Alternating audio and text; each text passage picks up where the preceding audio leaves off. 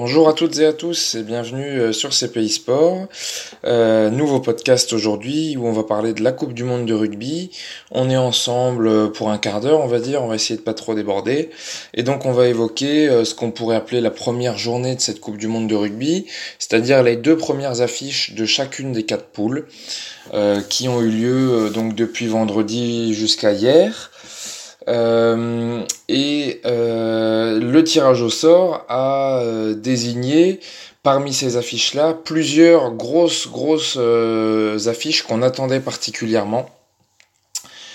Et donc c'est l'occasion de, de, revenir sur celle-ci. On va évidemment commencer par celle de la France, avec une victoire contre l'Argentine, une victoire ô combien décisive dans cette compétition.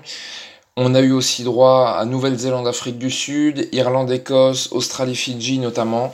Donc voilà, on va balayer un peu l'ensemble de la compétition en commençant donc par le 15 de France qui a joué samedi matin contre l'Argentine et qui s'est imposé euh, au bout d'un match très très très compliqué. J'ai lu beaucoup de choses dans la presse relativement positives sur cette équipe de France. Voilà, vous allez voir que moi je suis un petit peu plus critique sur ce que j'ai vu, même si euh, seule la victoire est belle comme on dit, et pour ça, euh, voilà, les, les 4 points sont, sont dans la besace des Français, c'était le plus important. Mais voilà, on va essayer d'aller un peu plus loin dans ce qui s'est passé. Euh, début de match déjà un peu délicat parce que on a été très très embêté par les Pumas en mêlée. On concède quelques bras cassés et des pénalités dans le début de match. Euh, et puis tout se débloque en, quelques minutes seulement, je dirais, euh, après, le, après le quart d'heure de jeu, où on commence à, à garder un peu plus le ballon, à mettre plus de vitesse dans le jeu, à aller chercher les trois quarts. Voilà, dès qu'on a joué au large, on a senti qu'on avait la capacité de faire très mal à cette équipe d'Argentine qui, euh, quand même, selon moi, n'est est, loin d'être la, la, meilleure euh, équipe d'Argentine qu'on ait vue ces dernières années, notamment sur les lignes arrière en fait. Hein, la ligne de trois quarts, euh, Moyano, De La Fuente, Orlando Moroni. Bon, euh, quand on sait qu'ils ont qu'ils ont pas sélectionné Juanimov par exemple, qui fait qui fait des choses incroyables en top 14, on a un peu de mal à comprendre ça. Voilà. En tout cas, en tout cas, comme je le disais, dès qu'on a mis de la vitesse, on s'est montré dangereux. Premier essai à la 17e minute. Euh, ça part, ça part d'une d'une passe un peu un peu sautée de, de, Maxime Médard vers l'aile de, Damien Penaud, qui fait une énorme différence. Hein. Il, il, parcourt euh, il parcourt euh, une bonne vingtaine, une bonne trentaine de mètres, ballon en main. Et puis ensuite, on a la transformation du jeu où on écarte vers l'autre aile. Et là, c'est sur cette partie-là de l'action, c'est Virimi Vakatawa normalement qui fait notamment qui fait un travail énorme euh, sur un cadrage débordement où il dépose, euh, il mystifie euh, le capitaine Matera. Et ensuite, il va jusqu'au bout en transmettant vers Fikou sur l'aile gauche. Et voilà, Fikou retour intérieur qui arrive encore à battre trois défenseurs pour marquer. Et seulement trois minutes plus tard, on remet le deuxième essai. Cette fois, c'est Olivon qui fait la première différence, le troisième ligne. Ensuite, on est beaucoup plus brouillon dans la transformation de l'action. C'est, ça part un peu dans tous les sens, on a du mal. Et puis après deux trois phases de jeu où euh, c'est un peu cafouillé, on arrive à se restructurer.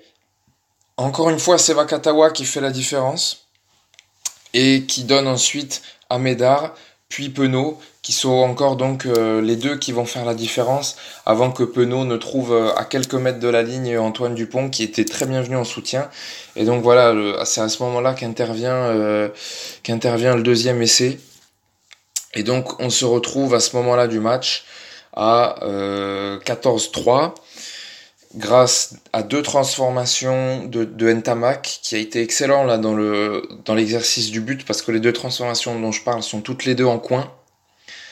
Et euh, il arrive à les rentrer rajouter à ça encore deux pénalités avant la fin de la mi-temps et on se retrouve à mener 20 à 3 à la mi-temps. Donc euh, pas grand chose à dire sur cette première mi-temps où on n'a pas été forcément euh, supérieur dans les fondamentaux du rugby, mais on a été par contre largement supérieur dans l'utilisation euh, de la largeur du terrain et euh, des, arrières, qui ont fait très mal aux Pumas.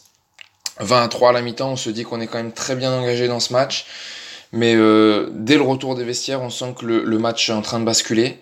Euh, une minute, une minute après, euh, déjà un essai pour les Argentins, une touche, un ballon porté, très mal défendu, on se fait désosser. les Argentins vont très facilement derrière la ligne. Bis repetita une douzaine de minutes plus tard, de nouveau vraiment la même action, cette fois de l'autre côté, une touche aux alentours des 5 mètres, un ballon porté, on se fait enfoncer et ça va derrière la ligne sur, sur, ce, sur ce premier quart d'heure, on va dire, de la deuxième mi-temps, on n'a pas reconnu l'équipe qu'on a vue en première mi-temps. Il y a eu une intensité physique largement supérieure euh, du côté des Argentins. Euh, voilà, je ne sais pas ce qui s'est dit à la mi-temps, en tout cas, euh, on connaît, euh, on connaît cette équipe sud-américaine. C'est, c'est la grinta par excellence. C'est, euh, voilà, c'est, la motivation, l'envie. Ils, voilà, ils mettent toutes les forces qu'ils ont dans la bataille, et ça s'est vu sur ce début de deuxième mi-temps. C'est, c'est là qu'ils nous ont, qui nous ont clairement, qui nous ont clairement dépassé. Ensuite, on se met encore à la faute à deux reprises, et à la 68e minute, Urda Pieta fait passer l'Argentine devant 21-20. Il reste alors une douzaine de minutes pour, euh, pour repasser devant. On voit pas, honnêtement, à ce moment-là du match, on, on, voit pas comment les Français peuvent repasser devant parce que sur cette deuxième mi-temps, il n'y a plus une action dangereuse en faveur des Bleus. Il y a, on a, on a perdu l'équipe qu'on avait. Euh, on les a sentis aussi mentalement un peu fébriles parce qu'ils sentaient qu'ils étaient en train de prendre la marée, ils savaient pas comment revenir dans le match. Et finalement, c'est un peu un exploit individuel qui nous remet dedans. C'est Camille Lopez qui est rentré euh, pour la fin de match, comme l'avait prévu Brunel, de faire rentrer des joueurs d'expérience euh, dans les dernières minutes. Et ben c'est Camille Lopez qui est servi pour le drop qui est pas forcément dans les meilleures conditions parce que la passe est presque un peu basse il, y a une grosse sortie défensive euh, des Argentins qui, qui monte bien sur lui. Et pourtant, il arrive à passer ce drop. C'est vraiment un geste de grande classe qui nous remet devant à 23-21. Et dernière frayeur, on va dire, en toute toute fin de match, c'est une faute de, de Ficou qui euh, qui se retient pas assez, qui va euh, qui, plaque un peu euh, un Argentin dans les airs euh, alors qu'il était à la réception d'un dégagement. Et donc ça, ça donne une pénalité. La dernière pénalité, c'est l'arrière euh, Boffelli euh, qui la tape. Et heureusement pour nous, heureusement pour nous, elle passe à côté. La dernière possession est encore euh, pour les Argentins. Et cette fois, c'est Maxime Machno qui va sauver la patrie avec un excellent contest, un très bon grattage dans un ruck qui délivre, qui délivre le 15 de France. Donc victoire 23-21 pour ce premier match qui était le plus difficile euh, enfin le plus décisif de cette poule en tout cas, euh, où l'Angleterre paraît largement favorite. Et bon, rien n'est joué, mais on voit difficilement comment l'Angleterre pourrait ne pas finir première du groupe, en théorie. Et euh, donc il fallait absolument battre les Argentins qui étaient nos principaux rivaux pour, pour la deuxième place. C'est chose faite. Il y a énormément de choses à améliorer, notamment chez les avants, dans la conquête en tout cas. Euh, on a eu quand même pas mal de difficultés en touche, j'ai trouvé, surtout surtout Kamisha quand il est rentré euh, quand il est rentré en deuxième période, il y a eu quelques touches perdues. Les mêlées, on a été très loin du 100% aussi. On a eu un peu de mal à s'adapter euh, aux, nouvelles consignes qui sont données pour cette Coupe du Monde. Voilà. Là, il y a des choses à améliorer à ce niveau-là. Sur la ligne des trois quarts et des arrières, pas grand-chose à dire. Excellent. Euh, peut-être Johan Huget un petit peu en dessous, on l'a moins vu sur les actions importantes. Voilà, pour les individualités, euh, on notera quand même euh, Poirot et Guirado, toujours aussi généreux en première ligne pour aller plaquer, pour essayer de gagner quelques mètres. J'ai trouvé Charles Olivon, moi, très très bon. Euh, et un peu plus de bémol sur Venceslas Loré qui fait encore plusieurs en avant dans le match. On connaît, c'est son défaut, il a du mal dans le jeu offensif. Après, il est aussi précieux euh, dans, le, dans le travail de l'ombre, comme on dit, donc euh, bon. Voilà, ça c'est un petit peu le, le, le bilan individuel qu'on pouvait tirer de ce match pour les Français. Euh, pour ce qui est de l'autre match de la poule, c'était Angleterre-Tonga. Euh, victoire sans trop de problèmes pour les Anglais, 35 à 3, qui n'ont pas forcément euh, impressionné non plus. Ils marquent l'essai du bonus offensif dans les tout derniers instants du match. Il y a deux de leurs essais qui viennent d'un exploit individuel de Manu Twilagi, le trois quarts centre, encore impressionnant, qui a franchi quasiment 100 mètres ballon en main sur l'ensemble du match et qui, a été, vraiment très précieux. Les, les, les Tongiens, pas forcément très efficaces, un peu impuissants, pourtant, euh, pourtant très présents dans le combat physique. Ça, euh, pour ça, la France sera prévenue. On les a vus euh, sur ce match-là. Ça va être très difficile de jouer les Tonga parce qu'ils mettent une intensité énorme dans les plaquages, dans, dans, les, dans les percussions. Euh, ça va être une équipe difficile à manœuvrer. Il va falloir faire très attention à ce match contre les Tonga.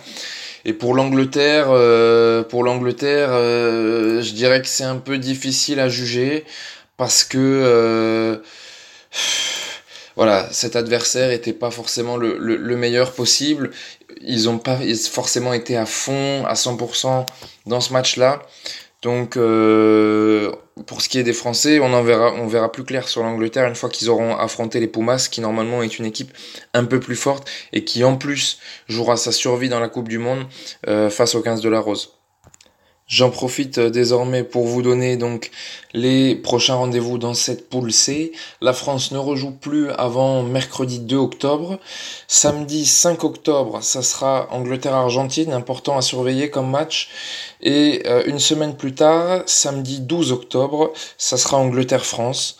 Euh, donc voilà pour les prochains rendez-vous. Euh, juste après euh, samedi, juste après ce match France-Argentine, qui a du coup souffert de la comparaison, on avait Nouvelle-Zélande-Afrique du Sud, le match le plus attendu de toute la phase de poule probablement parce que euh, c'était les deux, ce sont toujours les deux principaux favoris au titre mondial et on a vu un match d'une qualité incroyable c'était plein d'intensité, il y avait il y avait tout ce qu'il fallait pour se régaler, il y a eu du suspense, il y a eu des essais, il y a eu euh, des phases de jeu absolument fantastiques. Euh, victoire de, de la Nouvelle-Zélande au bout, mais les, les, les Springboks peuvent avoir des regrets. Pourquoi? Parce que déjà ils dominent la première partie du match, le premier quart d'heure, ils le dominent.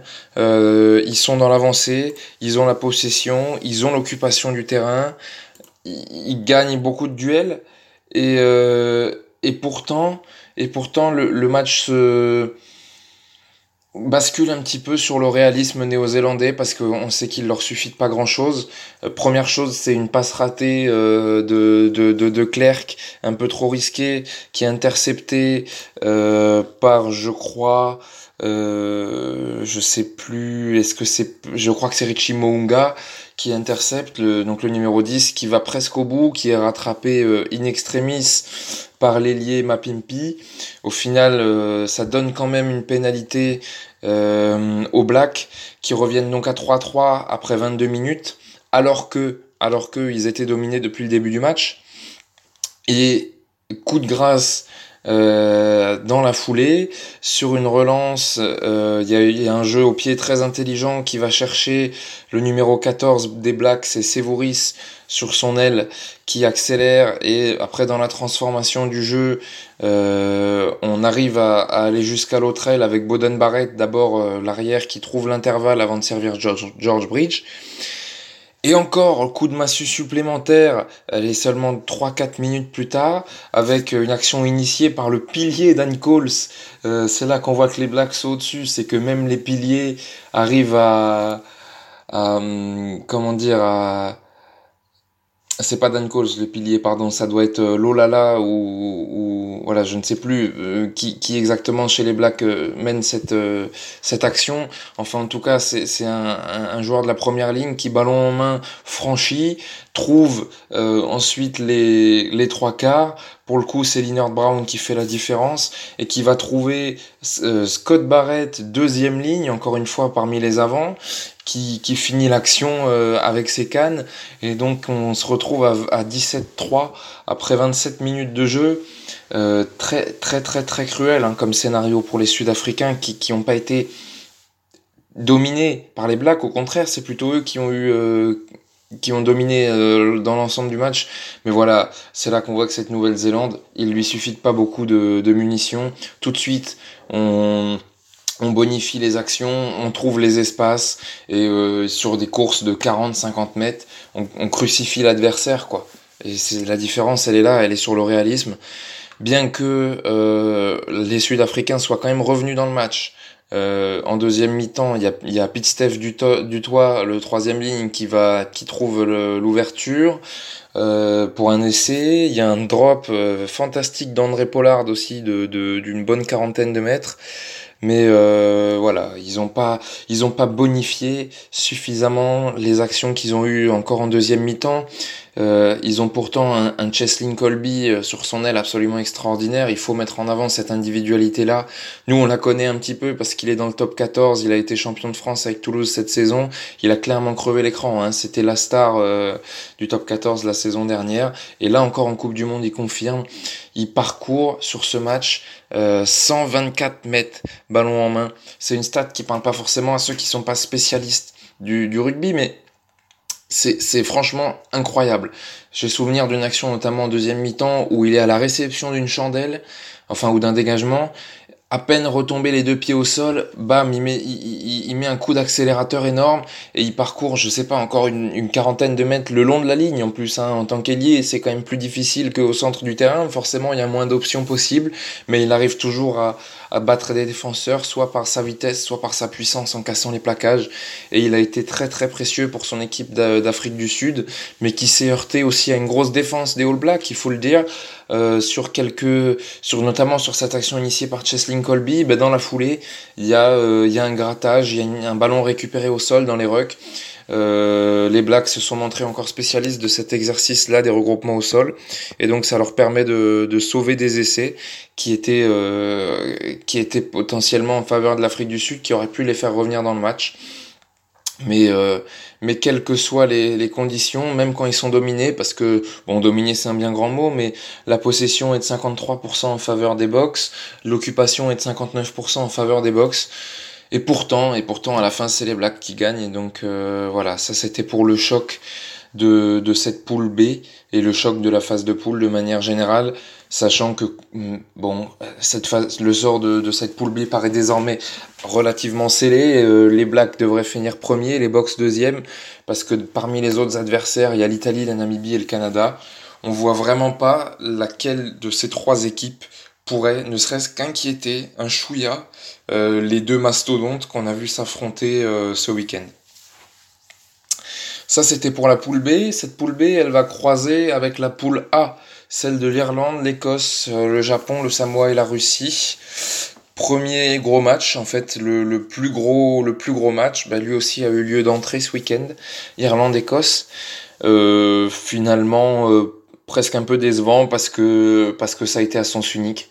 Ça a été à sens unique. Le 15 du Chardon a été a été complètement écrasé par par le 15 du Trèfle, qui a qui a mis son empreinte sur le match d'entrée grâce à ses avants. Euh, trois essais sur les 24 premières minutes, trois essais marqués par les avants, Ryan, Best, Furlong, euh, certains sur des certains sur des ballons portés à la suite de touches, certains euh, à force de pilonner euh, euh, dans les dans les 5-10 derniers mètres avant l'embut. Voilà, Très rapidement, l'Irlande s'est mise à l'abri. Il y a un gros fait de match aussi qui handicape l'Écosse, non seulement pour cette partie, mais pour l'ensemble du tournoi. C'est la blessure d'Amish Watson, qui était probablement leur meilleur joueur dans, dans, le 8 de devant, euh, donc troisième ligne qui se blesse dans un regroupement au sol. Euh, blessure qui a l'air relativement grave au genou. En tout cas, il est forfait pour toute la Coupe du Monde et ça, ça va, ça va vraiment pénaliser les Écossais des Écossais qui dans ce match n'ont jamais semblé en mesure de revenir parce qu'en plus ils n'ont pas été favorisés en seconde mi-temps par les conditions météo. Il a énormément plu euh, sur Yokohama, donc impossible de développer du jeu. Euh, à chaque action où, euh, on semblait avoir un, peu de vitesse euh, pour les Écossais, bah, il y avait toujours un en avant, un ballon échappé, euh, quelque chose, une imprécision quoi, qui, qui, qui, bah, qui annulait tout ce qui avait été fait de bon jusqu'à présent. Et, euh, et voilà, l'arrivée, c'est une victoire sans difficulté euh, de l'Irlande. Il n'y a pas grand-chose à dire sur la, deuxième mi-temps. Ils arrivent encore à marquer par l'intermédiaire de Lily Conway euh, pour, euh, pour attraper le point de bonus sur une de leurs seules vraies opportunités. Donc voilà, pas de difficulté pour l'Irlande qui, elle aussi, ne devrait pas trop trembler pour finir première de la poule, ce qui n'est pas le cas de l'Écosse puisque l'Écosse, en plus, avec la blessure d'Amish Watson, et déjà sur ce qu'on voit depuis quelques mois, ne semble pas avoir une grosse marge de manœuvre euh, sur ses adversaires pour la qualification. Je pense ici au Japon et aux îles Samoa. Elle reste favorite, mais euh, voilà, comme je l'ai dit, elle n'a pas beaucoup de marge. Elle a un pack d'avant qui est pas dominant du tout. Ses meilleurs joueurs, c'est Laidlow, Russell et Stuart Hogg, 9, 10, 15. Euh, la ligne de trois quarts est pas mauvaise non plus. Il va falloir qu'elle s'appuie là-dessus, euh, cette équipe-là, parce que je pense vraiment que ça va pas être facile entre le Japon, qui est vraiment porté euh, par son public, et euh, le, les Samoa, qui est toujours une équipe dangereuse. Euh, ils ont des joueurs euh, qui évoluent dans de bons championnats. Ils mettent toujours, euh, toujours beaucoup de puissance. Voilà, ils ont, ils ont de l'expérience. Voilà quelques grands noms. Je pense à Mossa, à Nanai Williams par exemple. Des joueurs, voilà, des joueurs qui ont déjà disputé plusieurs coupes du monde et qui pourraient, qui pourraient poser problème à cette équipe d'Écosse. Euh, les matchs à venir, d'ailleurs, dans cette poule-là, euh, les plus importants, donc pour les, confrontations directes pour la qualification, on a Écosse-Samoa lundi 30 septembre, on a Japon-Samoa samedi 5 octobre, et on a un espèce de huitième de finale, hein, le tout dernier match de cette poule, dimanche 13 octobre, Japon-Écosse. Dernière poule à évoquer, la poule D, avec un, match qu'on attendait particulièrement, c'est Australie-Fidji, euh, avec euh, eh ben, pas mal d'indécisions, parce qu'on pensait que les îles Fidji pouvaient bousculer euh, une équipe d'Australie qui semble elle aussi pas euh, au top de ce qu'on a pu voir sur ces dernières années. Elle sort d'un rugby championship un peu compliqué malgré une, une, victoire très une victoire majeure contre les All Blacks.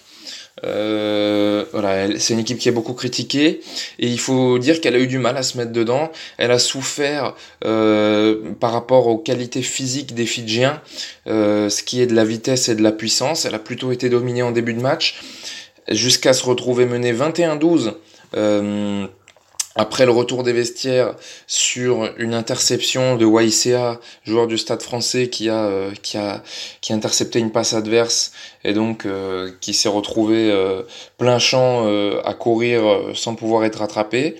Donc 21-12 en faveur des Fidji après 43 minutes de jeu. Mais après, ces Fidjiens ont fini par par céder, par par faiblir physiquement par se faire enfoncer devant. Euh, un peu à l'image des Argentins, euh, l'Australie se remet dedans grâce à deux ballons portés après des touches qui vont derrière l'embut, euh, à chaque fois conclu par le talonneur Latou, et donc deux essais vraiment consécutifs qui la ramènent à 25-21, donc qui la remettent devant, et puis après la fin de match a été quasi à sens unique en faveur des Wallabies, qui finalement s'imposent avec le bonus offensif. Ce qui est très bien payé par rapport à l'ensemble du match, ce qui met aussi euh, les Fidji dans une position très compliquée maintenant pour la qualification parce qu'il faudrait qu'ils battent le Pays de Galles. Voilà, ça paraît un peu compliqué. L'Australie, je pense, a fait le plus dur dans cette poule, un peu à l'image de la France. Il fallait absolument qu'elle remporte son premier match. Maintenant, euh, voilà, elle peut, elle, elle peut se battre avec les Gallois qui, de leur côté, ont atomisé euh, ont atomisé la Géorgie, c'était hier sur le score de euh, 43 à 14. Euh, voilà, ça va se jouer maintenant entre ces deux, Australie et Pays de Galles, je pense, pour la première place. C'est le seul suspense qui va rester euh, dans la poule, à moins que les Fidjiens réalisent l'exploit de battre les Gallois, ce qui me paraît quand même assez peu probable. Voilà, on a désormais balayé euh, l'ensemble des quatre poules. On se retrouvera sur CPI Sport au fil de la compétition euh, qui nous tient à cœur et donc on va, on va continuer à la suivre. Probablement prochain rendez-vous euh, à la fin de la phase de poule avant d'aborder les quarts de finale. On a débordé un peu, on en est à 25 minutes, j'avais prévu 15 mais c'est pas grave, c'est la passion qui parle. Merci à tous euh, de nous avoir rejoints, d'avoir écouté ce podcast. J'espère qu'il vous a plu. N'hésitez pas à le commenter, à le partager, à nous suivre sur les réseaux sociaux, Facebook, Twitter, à nous suivre sur les réseaux de, post podcast, SoundCloud notamment, sur YouTube également. Et euh, voilà, merci encore. Euh, bonne journée à tous et à bientôt sur CPI Sport.